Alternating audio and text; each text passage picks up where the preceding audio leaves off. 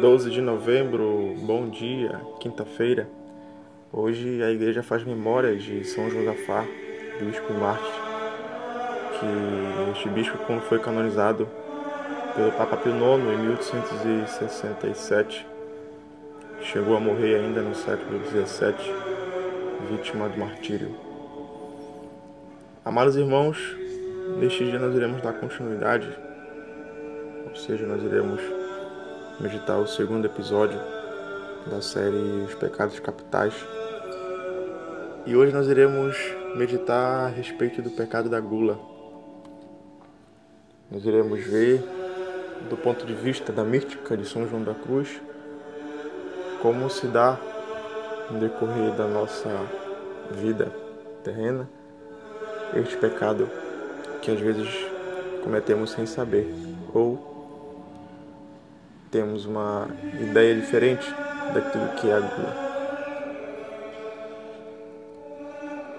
Peçamos a intercessão de São Josafá neste dia, de São João da Cruz, para que nos ensine a viver piamente a nossa fé em Cristo Jesus e a imitá-lo como devemos.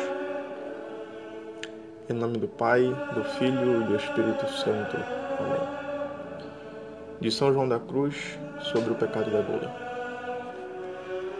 Neste segundo momento é, da série Sete Pecados Capitais, trataremos do pecado da gula, que, segundo São João da Cruz, muitas outras imperfeições nascem desta. Assim diz o santo. Muitas pessoas, elevadas com este sabor de gosto, procuram mais o deleite do que a pureza e descrição de espírito. Aquele que é dotado de gula, segue São João, por muitas vezes acaba se afastando na justa medida onde encontram-se as virtudes e as mesmas são fortalecidas. Para ele, o vício da gula na vida espiritual atrai a pessoa para um prazer encontrado apenas em suas devoções pessoais caindo no exagero de penitências. Amados irmãos, para São João da Cruz, a pessoa gulosa na vida espiritual é tomada pela desobediência, agindo sem ordem, se enfraquece com jejuns desregrados, sujeitando-se a penitências racionais. Chegam a se tornar animais que movem-se pelo apetite e pelo gosto pessoal. Assim diz São João da Cruz na obra Noite Escura. O demônio procura, de sua parte, perdê-lo mais ainda, atiçando a gula espiritual, e por isto aumenta-lhes os gostos e apetites. Há também outros que, com esta gula, mal reconhecem sua própria baixeza e miséria Além disso, para poder comungar, fazer confissões mal feitas, com cobiças de tomar a Eucaristia, mesmo que seja de modo imperfeito, o guloso sempre efetua uma comunhão sacrílega. São João da Cruz apresenta para nós uma solução. Esta passa pela purificação na noite escura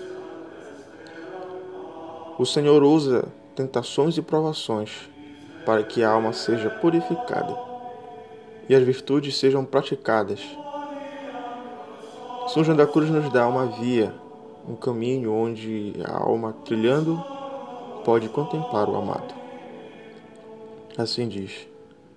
A perfeição e valor das coisas não consistem nas multiplicidades, nem no gosto sensível que proporcionam mas sim em saber negar-se a si mesmo em tudo.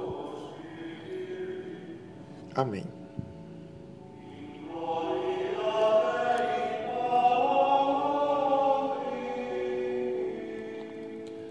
Amados irmãos, neste dia nós somos convidados a olhar para a nossa vida interior e perceber o que nos falta, o que estamos fazendo de errado como está a nossa comunhão com Deus. Se estamos fazendo os nossos exercícios espirituais apenas por gostos pessoais ou estamos fazendo de fato com o coração aberto.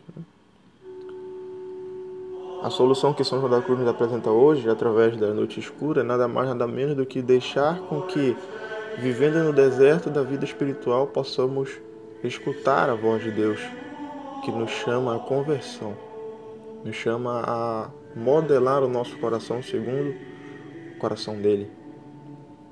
Por isso, amados irmãos, esqueçamos a ideia de que os nossos apetites vão nos levar à salvação e abramos a nossa mente, o nosso entendimento, o nosso coração para os deleites da vida espiritual. Amém. Glória ao Pai, ao Filho e ao Espírito Santo, como era no princípio, agora e sempre